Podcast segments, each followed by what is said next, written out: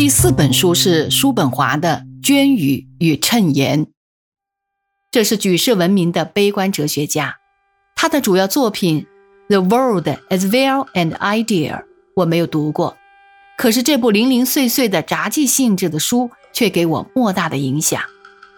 叔本华的基本认知是：人生无所谓幸福，不痛苦便是幸福。痛苦是真实的、存在的、积极的。幸福则是消极的，并无实体的存在。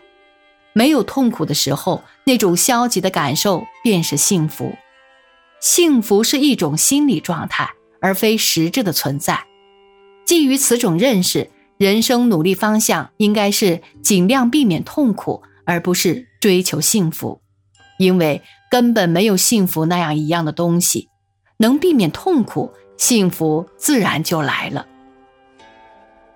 我不觉得叔本华的看法是诡辩，不过避免痛苦不是一件简单的事，需要慎思明辨，更需要当机立断。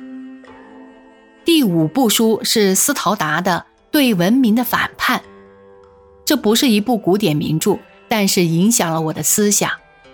民国十四年，潘光旦在纽约哥伦比亚大学念书，住在黎文斯通大厦。有一天我去看他，他顺手拿起这一本书，竭力推荐要我一读。光旦是优生学者，他不但赞成节育，而且赞成普罗列塔利亚少生孩子。优秀的知识分子多生孩子，只有这样，民族的品质才有希望提高。一人一票的德莫克拉西是不合理的。古希腊的亚里士多德拉西较近于理想。他推崇孔子，但不附和孟子的平民之说。他就是这样有坚定信念，而且非常固执的一位学者。他郑重推荐这一本书，我想必有道理。果然，斯陶达的生平不详，我只知道他是美国人，1883年生，1950年卒。对文明的反叛出版于1922年。此外，还有。欧洲种族的实况，欧洲与我们的钱及其他。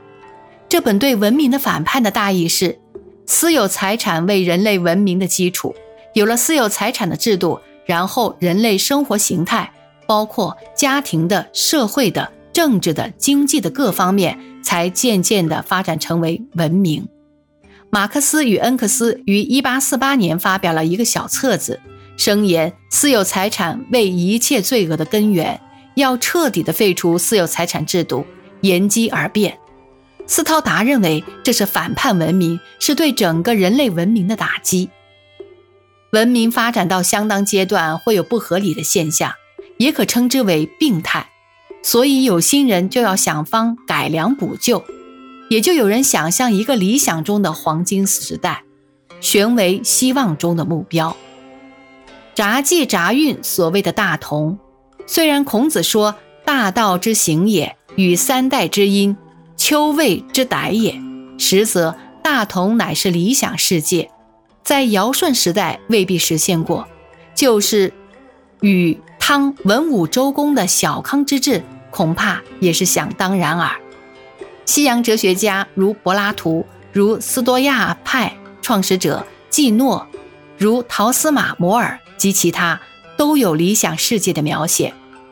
耶稣基督也是常以慈善为教，要人共享财富。许多教派都不准僧侣自序财产。英国诗人柯律芝与骚塞在一七九四年，根据卢梭与高德文的理想，居然想到美洲的宾夕法尼亚去创立一个共产社区，虽然因为缺乏经费而未实现。其不满于旧社会的激情可以想见，不满于文明社会之现状是相当普遍的心理。凡是有同情心和正义感的人，对于贫富悬殊、壁垒分明的现象，无不深恶痛绝。不过，从事改善是一回事，推翻私有财产制度又是一回事。至若以整个国家，甚至以整个世界。孤注一掷的做一个渺茫的理想的事业，那就太危险了。文明不是短期能累积起来的，却可毁灭于一旦。斯陶达心所未微，所以写了这样一本书。第六部书是《六祖坛经》。我与佛教本来毫无瓜葛，抗战时在北裴缙云山上缙云古寺，偶然看到太虚法师领导的汉藏理学院，一群和尚在翻译佛经，香烟缭绕。案几贝多树叶，粘贴自然，字斟句酌，庄严肃穆。佛经的翻译原来是这样谨慎而神圣的，令人肃然起敬。知客法法，彼此通姓名后，得知他是新月的读者，相谈甚欢。后来他送我一本他做的《金刚经》讲话，我读了也没有什么领悟。三十八年，我在广州。中山大学外文系主任林文增先生是一位狂热的密宗信徒，我从他那里借到《六坛祖经》，算是对于禅宗做了初步的接触，谈不上解，更谈不上开悟。在丧乱中，我开始思索生死这一大事因缘，在六榕寺瞻仰了六祖的塑像，对于这位不识字而能顿握佛理的高僧，有无限的敬仰。六祖坛经不是一人一时所作，不待考证就可以看得出来。可是禅宗大旨尽瘁于世，禅宗主张不立文字，但阐明宗旨还是不能不借重文字。据我浅陋的了解，禅宗主张顿悟，说起来简单，实则甚为神秘。棒喝是接引的手段，公案是参究的把笔。说穿了，即是要人一下子打断理性的逻辑的思维，停止常识的想法，蓦然一惊之中，灵光闪动，于是进入一种不思善、不思恶、无生无死、不生不死的心理状态。在这状态之中，见得自心自性，是之为明心见性，是之为言下顿悟。有一次。我在胡适之先生面前提起铃木大拙，胡先生正色曰：“你不要相信他，那是骗人的。”我不做如是想，铃木不像是有意骗人，他可能确实相信禅宗顿悟的道理。胡先生研究禅宗历史十分渊源，可是他没有做修持的功夫，不曾深入禅宗的奥秘。事实上，他无法打入禅宗的大门。因为禅宗大旨并非理性的文字所能解析说明，只能用简略的象征性的文字来暗示。在另一方面，铃木也未便以胡先生为门外汉而加以轻蔑，因为一进入文字辩驳的范围，便必须使用理性的逻辑的方式才足以服人。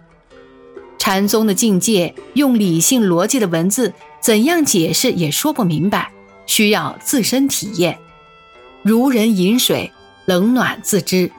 所以，我看胡适、林木之论战根本是不必要的，因为两个人不站在一个层次上，一个说有鬼，一个说没有鬼，能有结论吗？